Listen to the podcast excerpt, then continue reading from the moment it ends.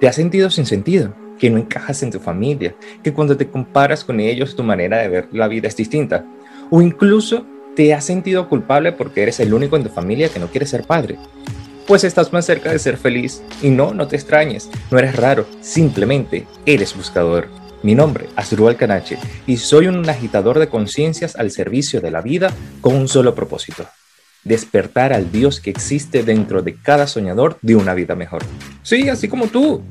Y es que en este espacio hablaremos de lo que implica habitar precisamente esos momentos de vulnerabilidad, de incomodidad, de cómo respirar cuando nos miramos perdidos en la vida y cómo disfrutar luego de cada nuevo aliento cuando logramos lo que amamos. Este es un espacio para encontrar nuevas preguntas, no respuestas, porque nos daremos la oportunidad para hablar del sentido de la vida y lo complejo que puede llegar a ser actualmente vivirla en coherencia en los diferentes ámbitos. Pero sin ese exceso de romanticismo de la onda actual de bienestar, que más que acercarnos nos aleja. Pues acá decidimos mirar la vida como está siendo, sin rosa, pero sí en arcoíris. En esta primera temporada hablaremos especialmente de la masculinidad consciente, porque ser un hombre completo trasciende la ideología, la orientación, la biología, la identidad o la expresión de género. Acá, la principal duda es cómo conquistar la plenitud desde nuestra masculinidad sin que esto sea la barrera que nos impide alcanzar el bienestar.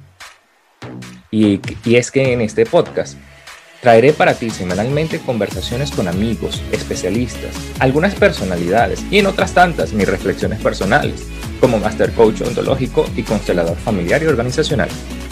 Todos estamos unidos por una misma particularidad. Somos buscadores de rutas alternas para recuperar la dignidad de nuestra humanidad construyendo nuestro sentido de vida. Y para lograrlo, tuvimos que hacer cosas que muchos no se han atrevido, como ser el hijo hippie de la familia de abogados, el tarotista en una familia de clérigos, o incluso lo que nos hemos atrevido a amar sin importar el que dirán. Este es un espacio de reflexión no para enseñarte a vivir, sino a animarte a hacerlo. Bienvenidos al Club de las Ovejas Negras, un espacio para hablar de lo que no se debe, decir lo que no se puede y predecir lo que muchos no se atreven. Porque mientras sale el arco iris, aprendimos a danzar en la tormenta.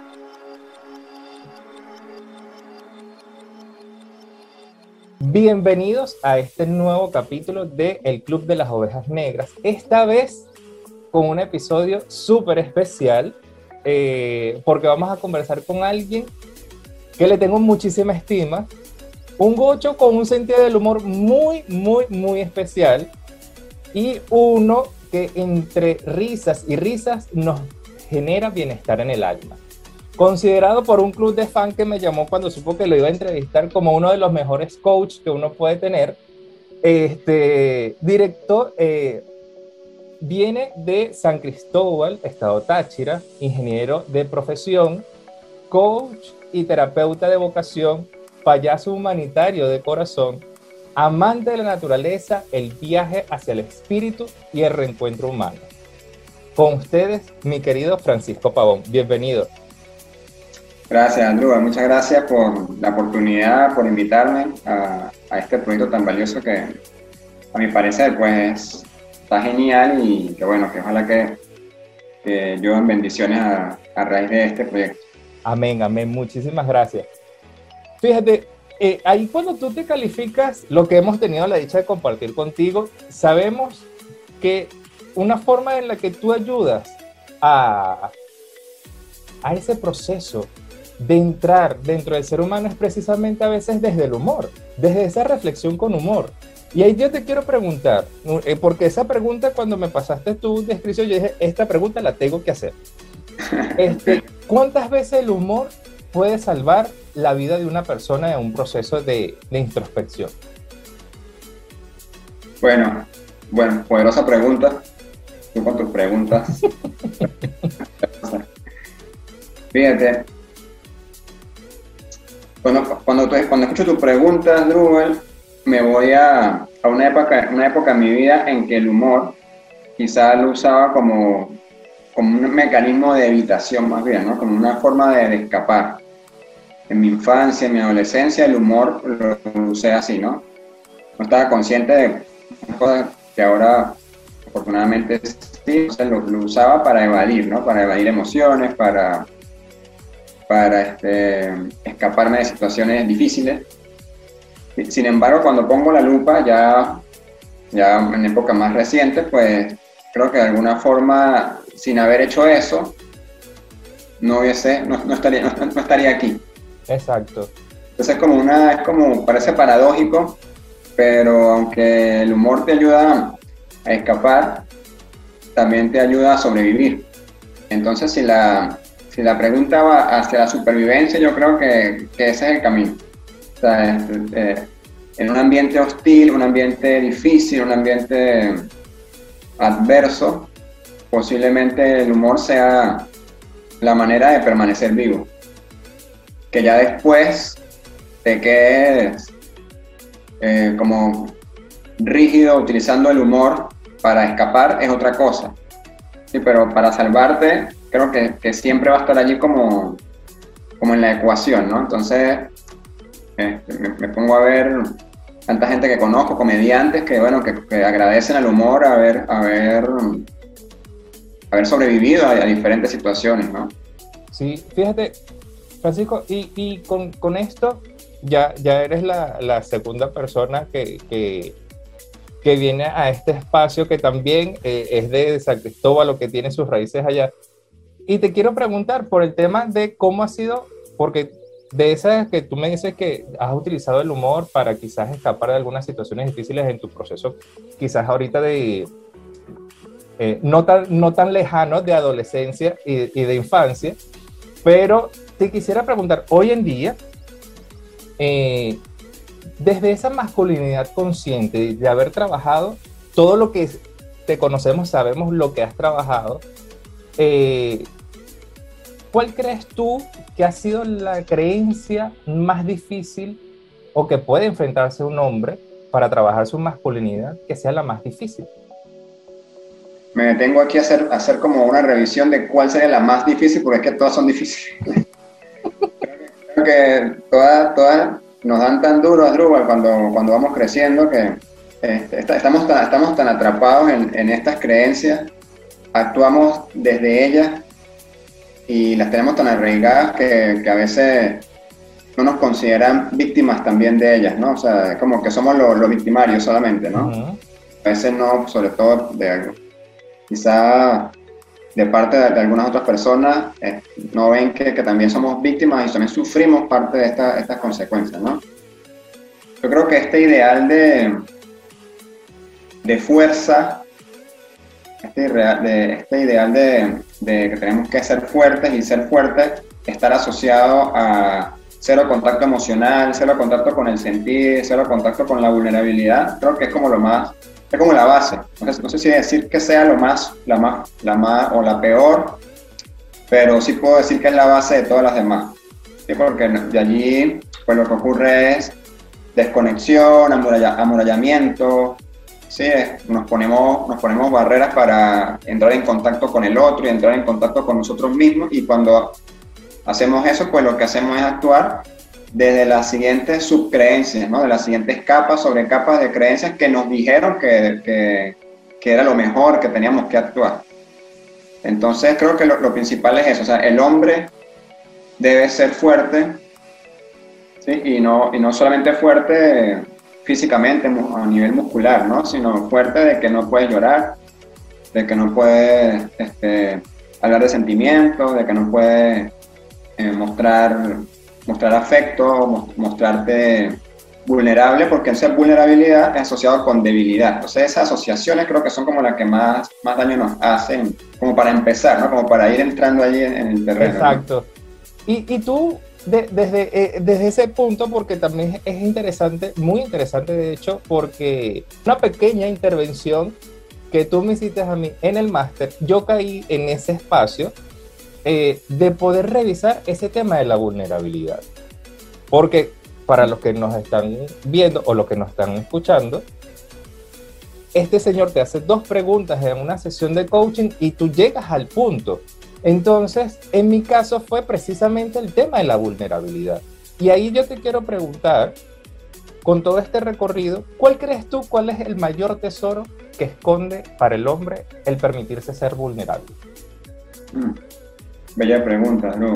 Fíjate que si hablamos, si hablamos de del el hombre en su búsqueda de sentido, en búsqueda de bienestar, en busca de felicidad, para ponerlo en palabras más, más, más simples, sin vulnerabilidad no tenemos nada de eso. Es como el, como el primer paso, el primer, o uno de los primeros escalones en esa gran escalera de, la vida, ¿no? Conectar con, con nuestra vulnerabilidad para poder ser felices. Entonces, para el que esté buscando tener una mejor vida, sí, estar, estar, sentirse pleno, para ponerlo así sencillo, ¿no? Sentirme pleno, sentirme que, estoy aquí en este, soy parte de este mundo y, está bien que sea parte de este mundo, pues la, la vulnerabilidad es como ese, como, como ese cofre que al, al, al abrirlo podemos conseguir esa, esa plenitud. Bonito, bonito. Fíjate, y, y, y ahí me, me, viene ahorita a la idea de cómo un ingeniero de profesión llega a ser payaso humanitario, porque eso también es permitirse ser vulnerable. ¿Cómo fue ese transitar para ti? Por ahí, por ahí dicen que, que el mejor coach o la, la, mejor terapeuta es la vida misma, ¿no? Ciertamente. Lo que pasa es que no, eh, de, desde el mundo de las ideas en el que vivimos, pues no nos permitimos dejarnos influenciar, afectar por ella, ¿no? Modificar por lo que nos va pasando. Entonces, yo creo que tuve la fortuna de, de encontrarme con muchas personas que sutilmente me fueron haciendo como un inception, ¿sí? metiéndome ideas, ¿sí? para que simplemente retornara a lo que era mi vocación. Yo estudié ingeniería no por vocación, que eso es lo que pasa. Ah, ok. Yo, o sea, si por vocación, bueno, a mí me, me he sido psicólogo o profesor de educación física, educador, sí, por ahí estaba yo. Esa era mi, mi, como mi vocación. Pero fíjate que yo estaba con el tema de, este, un tema un poco más egoico de que, bueno, un, un estudiante de 19 y 20 puntos en el colegio no, no se va a ir a estudiar educación, ¿no? Sino los educadores, pero en ese momento la misma presión social, ¿no? Que va, va a estudiar educación física. De paso, se, se, me tenía que ir a un pueblo, pues, como a, un poquito alejado de mi ciudad, San Cristóbal, para poder estudiar educación física, que era donde quedaba la UPEL en aquel momento. Ok. Y, este, y psicología tenía que ir o a Maracaibo o a Mérida, y no podía costear residencia y estudios, ¿no? Entonces, bueno, Táchira tiene una buena facultad de ingeniería. Mis mejores amigos, mis dos mejores amigas y mi mejor amigo iban a estudiar ingeniería. Me fui por ingeniería porque podía. Exacto. Y porque como seleccioné como que la mejor, la, como la, la que tenía que ver con más trato con la gente, más, más de compartir con la gente, este, era la ingeniería industrial y bueno, por ahí me fui. Pero después la, la vida me fue poniendo como, me fue acercando a personas, que me fueron invitando a eventos y un evento me llevó a otro evento y, y bueno, y, y, así pues conocí a, a, nuestra querida Norma Berrotera en un viaje que hizo a San Cristóbal y bueno, yo me enamoré de Normita pues. Y este, es que y... quien, conoce, quien conozca a Norma, en su momento esperemos, Norma, si estás viendo esto, en su momento, esta es una invitación oficial. Este, Quien conoce a Norma sabe que es un ser humano que todo el mundo se enamora de ella porque es un ser humano espléndido, definitivamente. Espléndido, espléndido, espléndido, con una calidad humana maravillosa. Sí, sí, entonces, bueno, entonces por ahí fue como mi camino de entrada al mundo del coaching en 2003. Ok. Y después, bueno, seguí profundizando, me metí por la parte del cuerpo, ¿sí? Y en la parte del cuerpo, entonces me fui dando cuenta de que algo que me faltaba a mí era espontaneidad, flexibilidad, empiezo después un trabajo terapéutico con la gestal, ya 2016, 2017, que empieza mi formación como, como terapeuta, y allí entonces descubro que hay unas variantes terapéuticas que se, que son, se basan en el teatro. Exacto. Conocí el teatro terapéutico, el clown o payaso terapéutico, ¿sí? Y, este, y por ahí probando y probando, yo digo, wow, esto es súper poderoso y mira que me falta esa, esa expresividad, esa espontaneidad y qué mejor que, el teatro y, y, el payaso. Entonces, por ahí entré al mundo de la, de la comedia, buscando como un fin terapéutico. Ajá. ¿Qué pasa? Que bueno, que yo de niño, yo fui payaso del salón. Ok. Estaba en mi nato, entonces lo que hice fue como regresar a una raíz que había olvidado uh, como a los empecé a olvidar después de que me gradué de bachillerato. Así que la universidad fue una época difícil para mí desde el punto de vista económico. Tuve que empezar a trabajar, tuve que hacerme cargo de cosas familiares que, que, no estaban previstas. Yo era un chamo de colegio que tenía como la visión de que iba solamente a dedicarme a estudiar y no, me tocó hacer con muchas cosas y forzarme a la universidad. Y entonces me, olvidé de esa parte humorística, de esa parte como de bromearme y me, volví muy, como muy rígido, muy de ceño fruncido, muy, muy de, esa fuerza, ¿no? Este, desconectado de las emociones. Entonces el payaso y la comedia fueron el camino para volverse a través de lo lúdico, a través del juego, la, la expresión, recuperar esa espontaneidad que, que, fui perdiendo con los años, ¿no? Y también la biodanza, la biodanza con norma. Yo cuando llegué, que me mudé a Caracas en 2016, lo que hice fue eso, fueron como dos años de biodanza que no perdía un martes en la tarde, pues con, con normita. Martes que extrañamos todos. esperemos, esperemos que, que pronto volvamos a la mano. Francisco, y, y, algo que, que, me gusta eh, que escucharte es que volviste como que dice el humor, te, el, el, formarte como cloud, que, como payaso terapéutico, te ayudó a como que a retomar esa fuerza desde lo que yo a veces llamo de ese niño interno, de ese niño que, de esa inocencia que de ahí a veces nace el humor. Entonces, te pregunto, tú que ya has estado en varias partes trabajando el tema del humor. Fíjate que desde mi punto de vista, Drupal, humor es humor. ¿Qué pasa? Que, que siempre va impregnado del observador que somos. Uh -huh. Tenemos nosotros, ¿no? O sea, siempre... O sea, el, el, humor es un medio. El humor, el humor en sí, sí es como, como el agua, ¿no? Y en el agua pueden ir palos, pueden ir piedras, pueden, pueden ir bacterias, ¿sí? o pueden ir peces, ¿no? Entonces el humor es medio y la persona, o sea, el, el, el ser que soy, lo usa de la manera que, que, que pueda y que, y que, quiera. Entonces lo que cambia es que hombres y mujeres pues quizás tenemos denuncias diferentes para hacer. Entonces el, el humor es una forma muy, muy poderosa de hacer denuncias acerca de lo que nos está pasando. Mm, ok. Lo que está pasando en el entorno. Entonces las mujeres están denunciando cosas que quizás son diferentes a las que venimos denunciando nosotros, ¿no? Y, y hay gente que no está denunciando nada, sino simplemente haciendo burla. Correcto. que, que, también, es, ¿sabes? En, el humor encontramos de todo, ¿no? Entonces, yo creo que lo que cambia es eso más que, más que si el humor femenino o humor masculino, es que pues, la persona que lo ejerce, ¿sí? que usa el medio, pues este, lo utiliza de la manera que mejor puede, ¿no? Y, y Francisco, y en, el, en, en, precisamente todavía con el tema del humor, ahorita me vino una pregunta, así de, de esas que a veces uno le llega. Eh, en tu, en tu transitar como, como, como payaso terapéutico, ¿cuál es la risa que más te llena? Me mueve poderosamente la risa de los niños. O sea, bueno, fíjate, para, para aclarar, yo no estoy este, todavía, eso es algo que va, pero todavía no estoy formado como payaso terapéutico, ¿ok? Ok.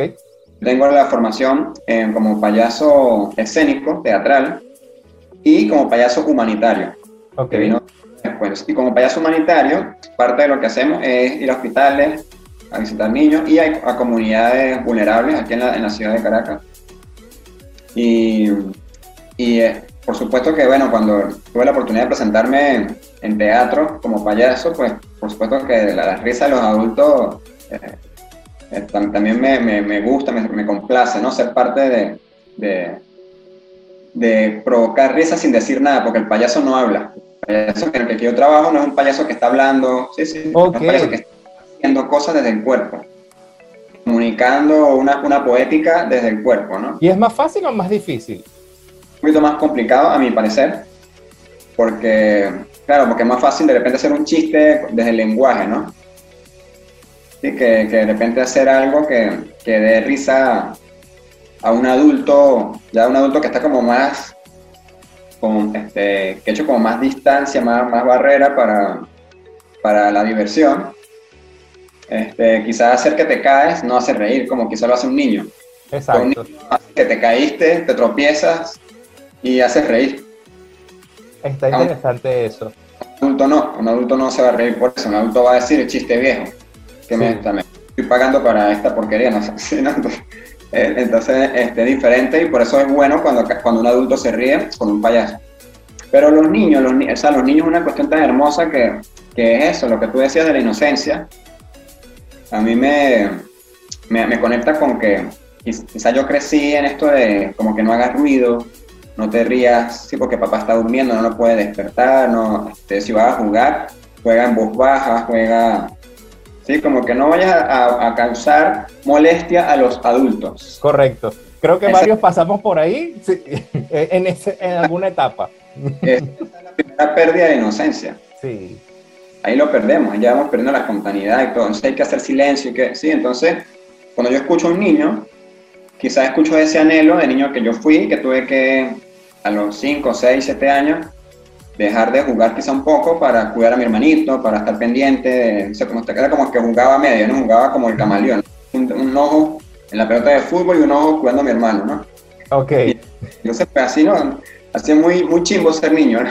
Exacto. Hay, hay, hay, un proceso de, como de restricción de ese disfrute pleno. Sí, sí, total, total. O sea, que no se vaya a caer el niño, porque si se cae el niño, mi hermanito, pues entonces las consecuencias las voy a pagar yo, ¿no? Es correcto. Entonces, claro, ver a, ver a un niño siendo libre, ver a un niño expresándose en plenitud, con toda su alegría, con su carcajada escandalosa, ¿sí? Es, es un recordatorio de ese niño que está en mí también. Y entonces por eso me parece que, que, es muy poderoso. A mí me, por lo menos a mí me moviliza mucho ver eso, esa sonrisa, esa felicidad y ver que con cualquier cosa se ríen. Es impresionante que cualquier cosa que hagas desde, desde el amor, desde, tu expresión, para ellos ya es este, maravilloso, ¿no? Entonces es eso, ¿no? El, el, asombro de, de, que cualquier cosa te, te, conecta con la alegría.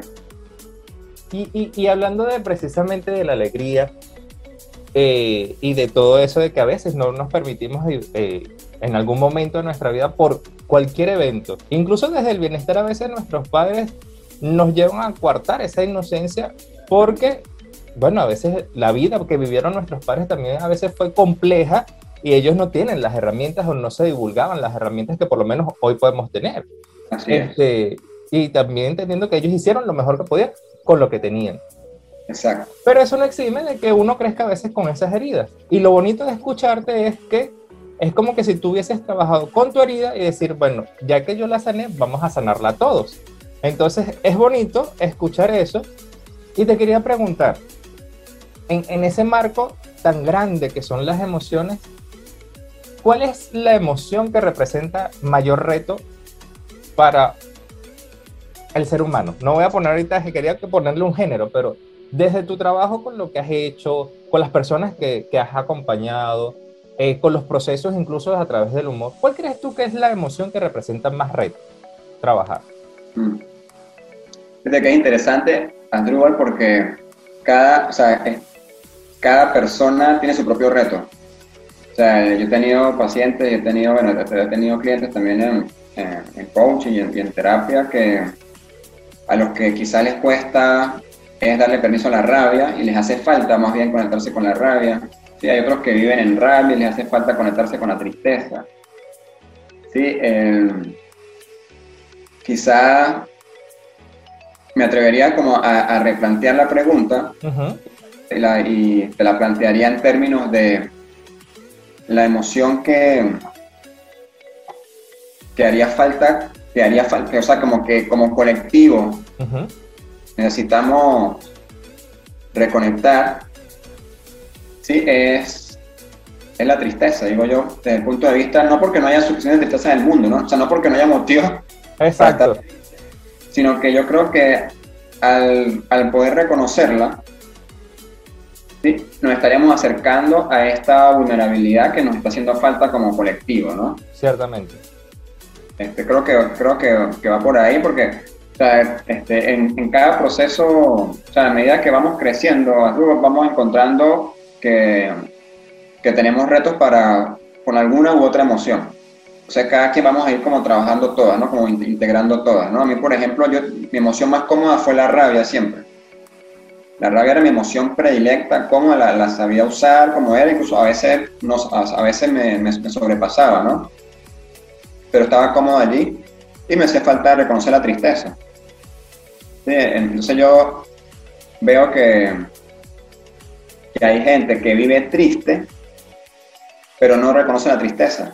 Eso no tiene que ver con la depresión, o, o, o, o, incluso no necesariamente tiene que ver con la depresión, mejor dicho.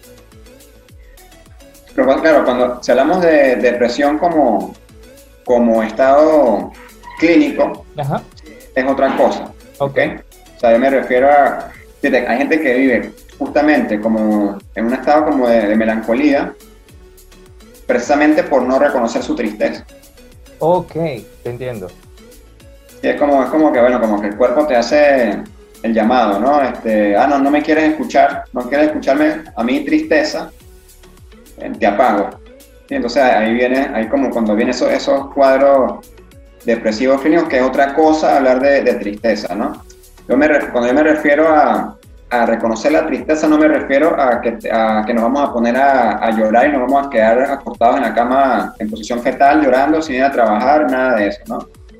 No es eso, es simplemente reconocer que, hay cosas que nos duelen, hay cosas que nos afectan, que, la, tristeza es la emoción que, nos, que más nos conecta con la vulnerabilidad.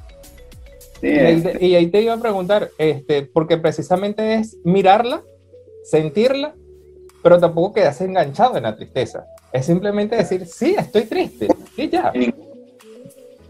En, fíjate, en, ninguna eh, y te diría tampoco en la alegría, o sea, porque, porque una, una cosa es como estar en un estado de felicidad, un estado de plenitud, y una cosa es vivir en una alegría constante. También es agotador. Ciertamente. Sí, o sea, tú puedes, tú, puedes, tú puedes sentir alegría por algo que pasó, una noticia que te dieron, algo que viste, te conectas y fluyes y vuelves a la tranquilidad, vuelves a la ecuanimidad, a la serenidad y estás allí.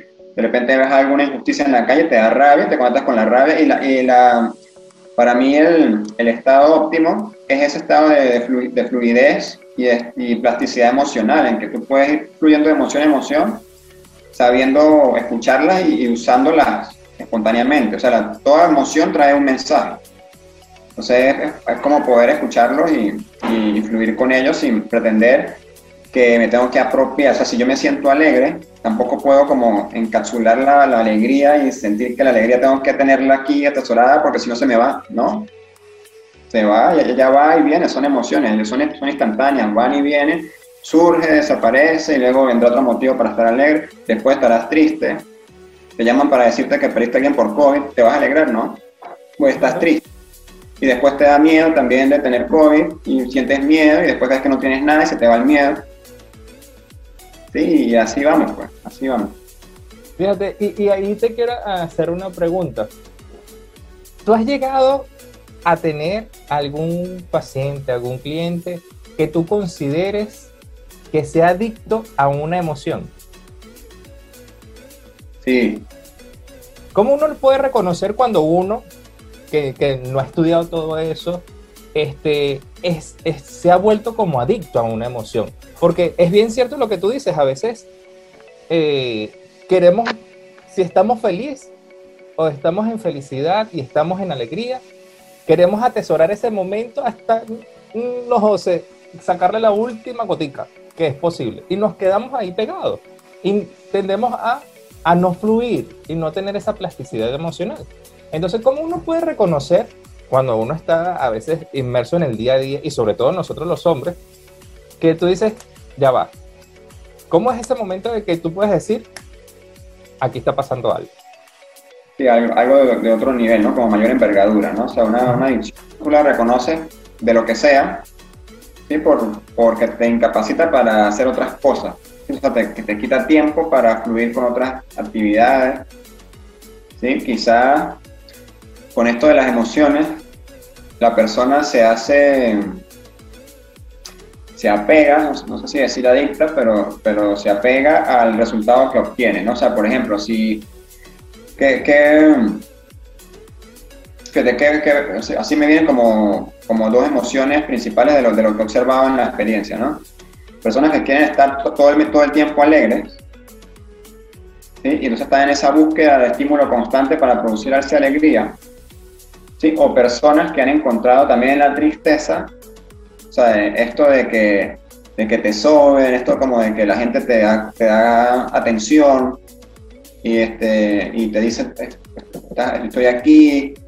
Entonces, entonces como que en la tristeza también este, encuentran, o sea, en, el resultado de mostrarse alegre o, triste, encuentran algo que les beneficia. A eso es lo que se apegan.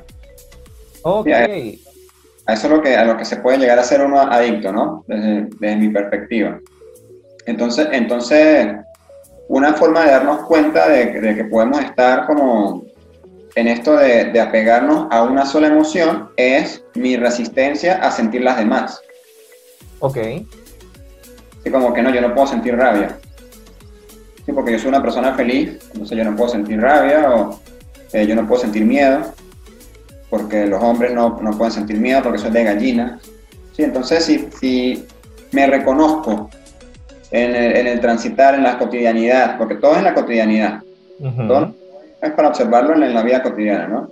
Si en lo cotidiano me doy cuenta que hay una emoción que no quiero sentir, que no me quiero permitir, bueno, ahí tengo una, una alarma para prestar atención y ver qué, qué está pasando con, qué está pasando con esta emoción, ¿no? ¿Qué está pasando aquí? Que, fíjate que en, mi caso, Andrew, yo hubo momentos en los que me privaba de alegría.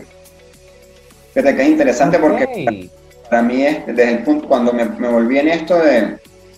Yo trabajé de noche en, locales nocturnos, de rumba, discotecas, bares, desde los 17 hasta los 21 años. O sea, recién entrado a la universidad, yo era menor de edad y le pedía hacerlo a la gente. Ah, ok. 15 kilos de peso más que lo que tengo ahorita, entrenaba judo, el tipo fuerte, pues, echamos fuerte. Exacto. Y tú no eres muy bajito de estatura que digamos. mis amigos de judo, me, yo buscando trabajo, me, llevaron a que hiciera suplencias en bares y todo eso, ¿no? Entonces, claro, ese es un mundo que a mí me, me, transformó, ¿sabes? Me, mostró la cara más oscura del mundo. Sí, y para estar allí tienes que ser fuerte. Sí, no, no, no cabe de otra. Entonces, claro, entonces, en un ambiente así, ser una persona alegre es signo de debilidad o así lo interpreté. Interesante. Eso es preferible la cara del tipo que está así en la puerta, ¿sí? ¿sí? Y, este, como, como expresando como a mí no me vas a pasar por encima, ¿no? No te pongas, conmigo no vas a jugar, ¿no? Entonces, la alegría puede ser una emoción que llevemos a la sombra. Interesante porque no lo había mirado así. Sí. Por eso te digo, por eso te digo, cuando tú me preguntas que cuál será la emoción, la mayor, qué tal, que no, o sea, es que cada persona, en función de lo que le pasó mientras crecía, en función de su experiencia vital, va configurando que una u otra emoción le conviene y otras no tanto. Entonces es muy, muy particular, es muy individual este, este tema de, la, de las emociones, ¿no? Hay unas que uno prefiere y otras que no. Oye, me, me dejaste pensativo porque eh, en efecto no lo había visto y es sumamente interesante también ver que la alegría puede ser una sombra, o incluso a veces, como dices tú, mira, prefiero no sentirla porque sentirla, y en ese tipo de trabajo es, si la siento o permito vivirla, me pueden votar o puede correr mi vida a peligro. Claro, sí, y, fíjate, yo lo puse como en, en, un, en un ámbito que quizá no mucha gente vive, pero si lo llevamos, por ejemplo, a un ámbito más organizacional, más, más ejecutivo, ahí está en esto de, de, cómo celebro o no celebro los logros. Ciertamente. Eh, logré un ascenso y bueno, es lo que tenía que hacer. En el ámbito académico, sacaba 20 o me grabé su cum de lo que sea, este, bueno, es lo que tenía que hacer. Sí, no hay motivo para alegrarse por esto, o sea, ganamos, bueno, es lo que tenía que hacer. Entonces, este, fíjate cómo en este rol de, querer ser fuerte, puede ser que no solamente huyamos del miedo o de la tristeza que son popularmente asociados con debilidad, sino que también alegría puede ser un signo de debilidad en función de la interpretación que hayamos hecho, ¿no? Es interesante porque si entonces la alegría también puede llegar a ser una debilidad, sentir amor para algunas personas también, o demostrar el amor también puede ser un sentido de debilidad. Ese es el mal del mundo, mi querido Asdruba. Sentir, sentir que, que el amor es un enemigo que tenemos que ponerle freno. Ese es el mal del mundo, porque justamente el amor es lo que nos está haciendo falta para, para evitar toda esta violencia que estamos viviendo, toda esta, esta este odio, ¿sí? todo lo que hemos visto, lo que estamos viendo en el mundo, pues, con, entre, entre las razas, las clases, nacionalidades y orientación sexual, todo esto viene de ahí, pues, o sea, no permitir que, que el potencial amoroso que yace en cada uno de nosotros por naturaleza fluya. Es así. Y, desde allí yo te pregunto, también eh, rescatando un poco eh, el, trabajo que tú has hecho, incluso con Norma que, que tú has facilitado y también eh, lo utilizas ahorita como recurso, como desde, desde el humor, el tema del cuerpo. ¿Cómo uno reconoce en el cuerpo una emoción? Cualquiera. ¿Cómo, cómo, cuál es la señal que te dice cuando la persona está desconectada y sobre todo, eh, como, yo lo digo a veces, de que a mi juicio los hombres nos cuesta más reconocer las emociones, porque las buscamos es aquí. Entonces, si uno intenta salir de aquí, que en, en, efecto, una de las cosas que a mí me ha costado es salir de aquí, ¿cómo yo pudiese llegar a reconocer en el cuerpo cualquier tipo de emoción? En mi caso fue un trabajo progresivo, ¿no? Y creo que así será para, para la gran mayoría de los hombres. Sí, a mí, me costó Asdrúbal porque, bueno, fíjate, yo, yo, vengo del mundo de las artes marciales. También el primer deporte que yo practiqué fue karate a los cuatro años y a partir de ahí en la adolescencia pasé por todos los deportes. En, la universidad fui selección de judo y, y, ahí hasta el 2014 estuve yo activo compitiendo, viajando, ¿no? Este, tengo fracturas de clavícula, de brazo, de dedo. Y lo que va ocurriendo es que me fui desensibilizando. Exacto. Un artista marcial profesional es una persona, sea hombre o mujer, que ha tenido que desensibilizarse del dolor, porque si no, no puede estar ahí. Es, así. Sí, entonces Yo creo que... mi hermano, que también es artista marcial, eh, nosotros en la casa nos, nos quedábamos viendo qué le pasó a este. Él, él se daba con un palito en la pierna y se pasaba como rodillo, porque eso era lo que le tenía para, desensibilizar la, la, pierna, desensibilizar los brazos. Y, pero eso duele. Y sí, sí duele, pero con el tiempo vas matando, por decirlo así, los nervios que te permiten eh, sentir. Entonces es complejo porque tú tuviste muchísimos años desensibilizándote. Sí, fíjate que, que lo, lo, bueno es que esos nervios no se mueren. eso, está, eso está allí, pero que lo que vamos haciendo es como poner capa sobre capa sobre capa, ¿sí? Para, para no sentir. Es como la cebolla, la vamos formando. En vez de, de pararla, la vamos poniendo una capa encima de otra. Eso, entonces, ¿qué ocurre con las emociones? Si no, hay una emoción que a nosotros no, este, nos parece que es negativa, o sea, el nivel de juicio nos parece que no nos conviene, que nos haría mal sentirla o que, que no, no, no debemos, nos enseñaron que no debemos sentirla. Entonces lo que hacemos es que cuando viene algo que la origina, o que la detona, entonces pensamos algún músculo dependiendo de la que sea, hacemos como una tensión, una contracción muscular y vamos como apretando, ¿no? O sea, viene algo que me molesta, siento como el impulso en, el estómago y entonces aprieto la mandíbula y entonces lo que hago es que voy, acumulando tensión y eso se hace repetitivo hasta que se hace crónico. Entonces se hace, se hace como una capa muscular, una, lo que llamamos coraza, una coraza muscular y que nos, permite, que nos, que nos permite no sentir no, sentir la emoción como deberíamos sentirla, ¿no? Entonces, generalmente, claro, a una persona sola le cuesta como desde el pensamiento llegar a la sensación. O sea, como, bueno, como terapeuta o también del coaching ontológico, que también trabajamos con la parte corporal, eh, podemos invitar a, a, nuestros clientes, a nuestros asistidos, a nuestros pacientes, a que le, preste, le vaya poquito a poquito prestando atención a las sensaciones como que se olvide de la, del pensamiento por un momento y este, aparece la emoción, bueno, ¿qué sensación aparece? La que sea, cualquiera. Entonces es volver a la sensación. También ayuda mucho usar la respiración como vehículo. Entonces aparece una emoción, sea, hay que respirarla. Hay que respirarla, no, no, para, no como muchos creen, respirarla para salirse de ella. Exacto, eso es lo que te iba a preguntar, porque a veces uno puede confundir déjame respirar esto y es que me estoy calmando de lo que estoy sintiendo.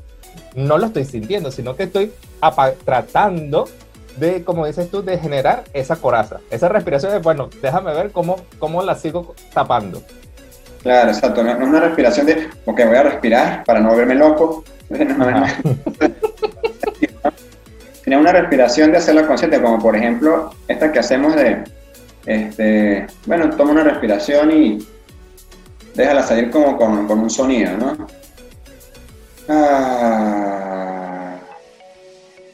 Esa, esa, vibración que se genera allí, a juro, eh, eh, lleva a, que se originen sensaciones. Exacto.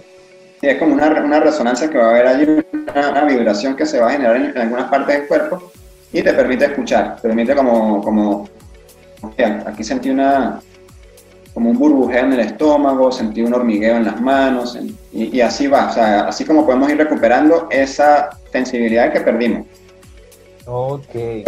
Poco, desde la respiración, la sensación, dándole otra vez como, como que la, a la memoria emocional y corporal se regenere.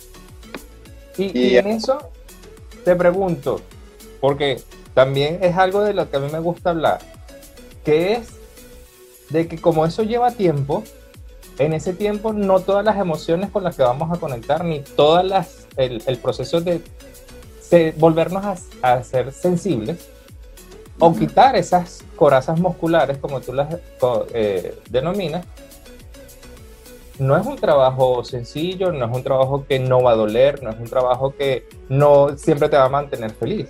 Es precisamente volverte a meter en el agua y fluir como ella, como volviendo porque me gustó tu, tu ejemplo de, de esa plasticidad emocional. Volviéndote cada vez como la plastilina cuando se endurece, que tú para poderla aflojar le tienes que dar a veces unos toques técnicos. Bueno, así tal cual. Entonces es también estar claro de que es un proceso que lleva muchísimo tesoro. Como tú lo estás diciendo hace rato, de que la vulnerabilidad es como que ese tesoro que uno va a poder encontrar. Pero para llegar a él a veces es un camino que puede ser llegar a ser doloroso. Claro, sí, bueno, por lo menos en mi caso eh, significó revisar vías heridas que uno, bueno, yo, yo pensaba que, estaban ya cerradas, ¿no? Y no era así. Y, de hecho, la, la, o sea, las corazas no, no desaparecen. Por más trabajo que haga, o sea, lo que hace es que se suavizan. Ok. Eh, el, el, músculo se afloja.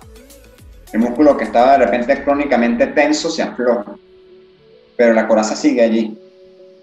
Sí, es, un tema, o sea, la, estructura que, somos va a estar siempre, solo que podemos, somos, podemos ser conscientes de ella para ver cuándo nos limita, para ver cuándo la podemos usar a favor, porque surgió por, también por bien. Cuando, cuando surgió esa estructura, esa coraza, fue por un bien mayor un, un, bien amoroso. Y entonces no es que van a desaparecer, o sea, va a estar allí, pero entonces lo, lo negativo fue hacernos a la idea de que teníamos que actuar siempre así, en coherencia con esa coraza, ¿no? Entonces, ¿qué vamos haciendo? Bueno, la coraza se suaviza y podemos decir, ok, no, hoy no voy a actuar, o en ante estas circunstancias no voy a actuar como siempre lo he hecho. Sí, me puedo dar un, un, microsegundo allí para decir, voy a reaccionar diferente. Y voy, voy ampliando mi repertorio, ¿no? Exacto. Pero no, no es que desaparece la, la coraza, pues, solamente que nos, nos ablandamos, nos, nos, suavizamos. Yo seguiré siendo principal, eh, predominantemente rígido. Yo seguiré siendo, sí, con, con, otras estructuras más, eso es como una mezcla de varias. Exacto. pero la rigidez va a ser como, lo, como una, una de las predominantes por mucha flexibilidad que haga, por mucho yoga que haga, que una cosa puede ser como que aprenda a... Fíjate, un artista marcial es una persona muy flexible muscularmente, muy elástica. Ciertamente. pero, puede ser que a nivel de pensamiento siga siendo rígida. Entonces, este, la estructura se va a permanecer, va, o sea, va a permanecer en el tiempo, solo que siendo consciente de ella, pues ya no nos posee, no, no toma las decisiones la, la, estructura, sino nosotros conscientemente. Ok. Fíjate, antes de, de, continuar, te quiero invitar a hacer un juego, así como hacemos como las intervenciones de coach. Quiero invitarte a hacer un ejercicio.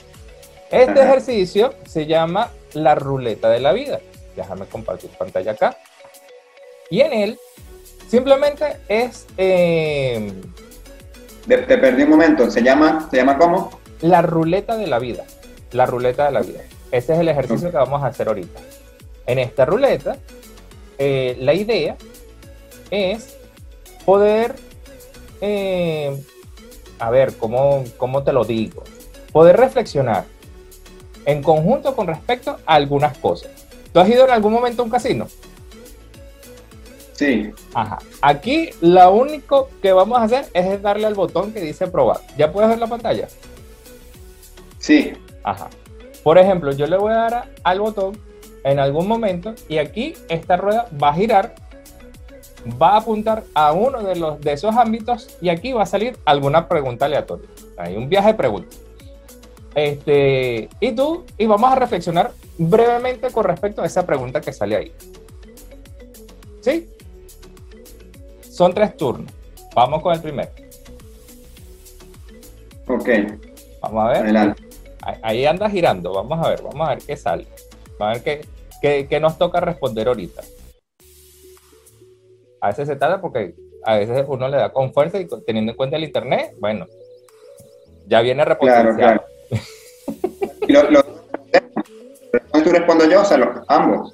Yo, bueno, vamos a hacerlo ambos. Vamos a ver.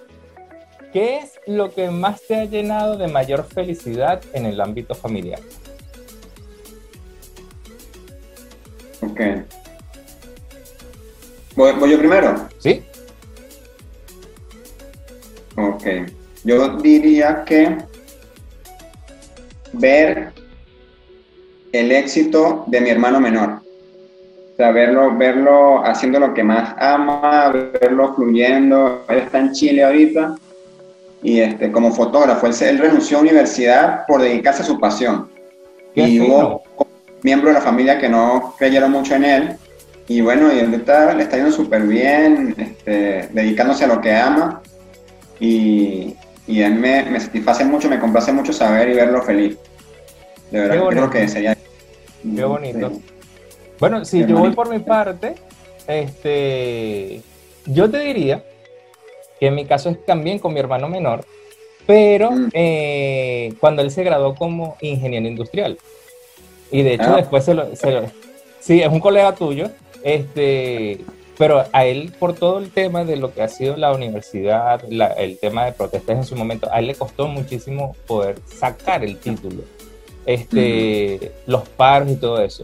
Y verlo el día que ya se cumplía ese objetivo, yo hice ese ejercicio que tú dices, que es respirar y decir qué estoy sintiendo. Y ahí lo que fue una felicidad tan grande que a mí lo que me dio fue por llorar. Entonces yo decía, pero ¿qué pasa? Y decía, es que la felicidad no cabe en mí en este momento. Ahí yo dejaría el hermano orgulloso. O sea, no había otra, otra forma. Así es. Qué bueno. Vamos con el segundo, la, el segundo giro. Vale. Está muy bueno este juego, Andrúbal, me gusta. qué bueno, qué bueno que te guste. Qué bueno. ese es uno que yo estaba utilizando. Yo dije, ¿qué podemos jugar a, través del podcast? Y dije, vamos a, mezclar una, un amigo mío que es el Excel, que, hay gente que no le gusta el Excel, y yo le dije, el Excel a veces es mi amigo, vamos a, vamos a jugar con él. Vamos a qué, qué nos deja. Y salió este juego, esta idea del juego. Ajá. Fíjate, en esta ronda nos toca responder, ¿qué es lo que menos toleras de la salud? Fíjate que lo primero que me viene es todo esto de...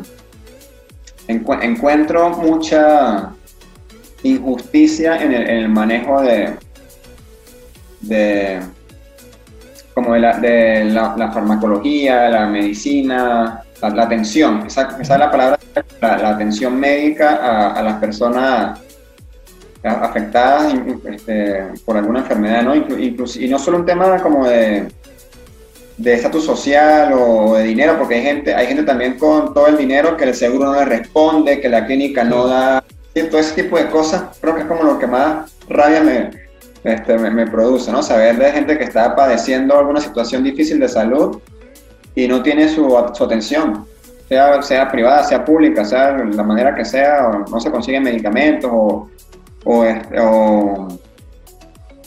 o todo lo de eh, medicamentos que se, prescriben y, y quizás no era lo mejor, lo más adecuado, ¿no? Todo, todo es, como, es como muy amplio, es como muy amplio todo lo que hacer una lista de... Fíjate, yo, yo toda esa lista la pudiese decir, y tú corrígeme porque obviamente son eh, estas palabras, es todo el tema de la desidia para la atención del paciente.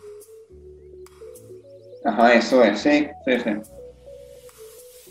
Porque en, efecto, en mi caso, yo te diría que más va por que a veces, aunque hay muchos, y, y a veces recientemente yo pasé por todo el cuadro de COVID y, gracias a Dios fue eh, bastante gentil el, el, virus en mi cuerpo.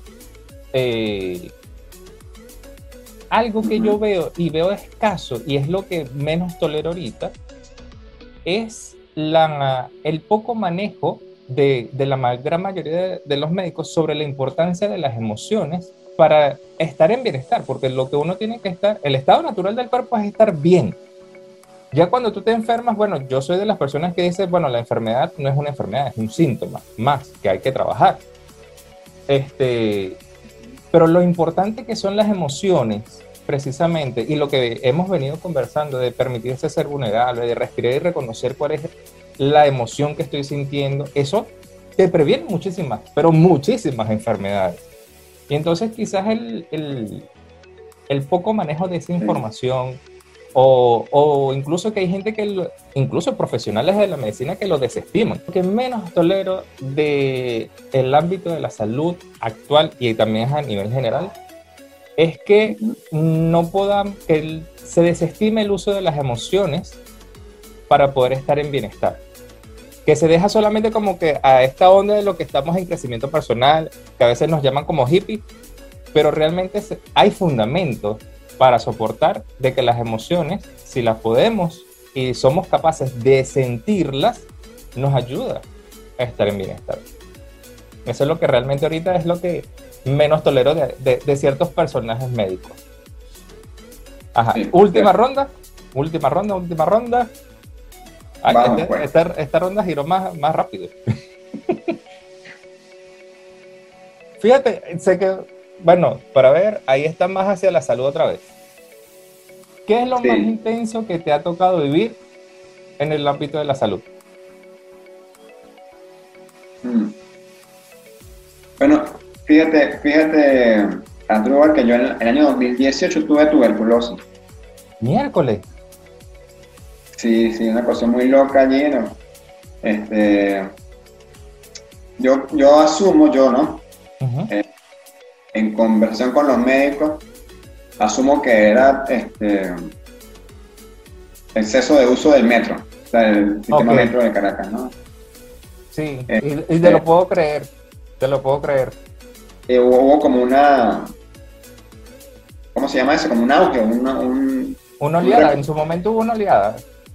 Ajá, de casos de tuberculosis. Yo, estaba viviendo en Katia y, este, había mucha indigencia por esa zona. Yo pues nunca fui, yo siempre fui como de, compartir con, con, este, con, todo el mundo, ¿no? Sin, sin guardar distancias como deberíamos guardar ahorita en, Exacto. Sin boca, nada de eso. Entonces, bueno, yo creo que por ahí fue que lo agarré. También quizá un proceso de defensa baja. El año 2017 fue, también fue un poquito duro para mí en algunos aspectos. Y entonces, sistema inmunológico baja, te agarra cualquier cosa, ¿no? Es así. Y, y bueno, y también, por supuesto, fue, una, fue la, la, oportunidad para tener un proceso espiritual importante, ¿no? Relacionado con, con la salud, con, con, la prosperidad, con la muerte también. Este, con la, con la humildad, porque a mí, a mí creo que la tuberculosis fue como un bajarme a tierra así con esto de, este, ego, ego elevado, ego, inflado, ¿no? Exacto. me, me, aterrizó. Dijo, usted es un humano más, ¿verdad? Bueno, vamos, vamos pues. Soy el mismo nivel de todos los indigentes. Entonces, este, creo que fue muy intenso porque, primero que el, tratamiento dura como seis meses, durísimo, esclavizante, tienes que ir todas las mañanas sin falta, tomar una medicina, hacer una cola con, con personas que tú ves que, este, que están en deterioro, ¿no? De su salud. Exacto. Y este, yo no tuve tan fuerte, yo no, no, tuve síntomas fuertes, de hecho me di cuenta porque, porque me, una tos que nunca se, se, se, pasaba, ¿no? Que duré meses con una tos y fui como a los seis meses fui al médico y me dijeron que era eso. Miércoles. Pero, sí hay como unos, hay unos dolores que dan en, como en los pulmones, hay una, este, el, el, toser incesante, fue, fue muy fuerte para mí el, el estar allí y este, aislado entonces creo que viví, como una cuarentena antes de que llegara la cuarentena. Ese era tu, Lo que pasa es que tú no entendías que ese era tu entrenamiento. Esa era tu práctica marcial para tú decir, hay que estar en el entrenamiento. Interesante no sé si fue que el, este, los antibióticos y lo que, todo lo que viví me, me volvieron los, los pulmones de, adamantio, ¿sí? que es el material de Wolverine. Exacto, ese es de Wolverine.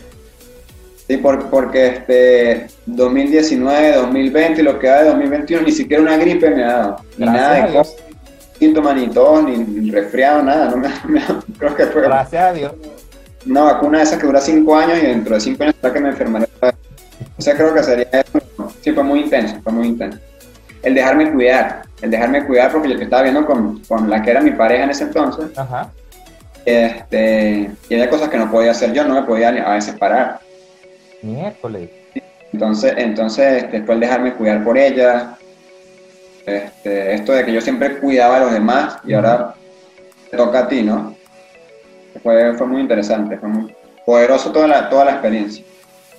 Qué fino. Y qué fino que, que te haya regalado un aprendizaje, porque eso es sobre todo lo que yo a veces digo también que uno tiene que ver más allá de la enfermedad o del proceso, bueno, que uno aprende, porque esto pasó por algo. En mi caso yo diría que lo más intenso que me ha tocado vivir fue el año pasado eh, que me dio hepatitis A y este año eh, que me dio COVID. Han sido los dos procesos más intensos.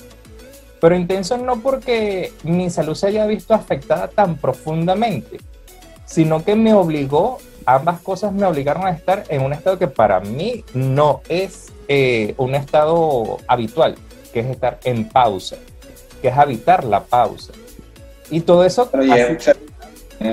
es correcto. Y todo eso me llevó a reflexionar muchísimas cosas. Y esta última, yo estaba por casualidades de la vida, por casualidades que no son nada casuales, le, porque también se había ido el internet. Entonces dije, ok, es estar en silencio, es para adentro, es estar en reposo, no hacer nada. Y yo, bueno, está bien, vamos a entender el mensaje. Pero más allá de eso, a mí me, me llegó en, en, ese libro un, un, ejercicio que hicieron una constelación en relación a la muerte. Y ahí fue donde entró mi amigo el miedo y dijo, tienes COVID. Puede ser que te puedas morir. Entonces, el amigo miedo entra y dice, mira, existe un riesgo de que te puedas morir. Ahí entro yo digo, sí, existe el, el riesgo de que yo me pueda morir pero ¿y qué pasa si me muero? Ahí es donde entré en reflexión eh, con el proceso que seguía el libro y decía, no, me entrego el proceso, si me toca morir, muero. Yo estoy, yo estoy satisfecho con lo que he hecho. Tengo sueños, tengo expectativas, pero hay que estar consciente de que la vida continúa y parte de la vida es la muerte.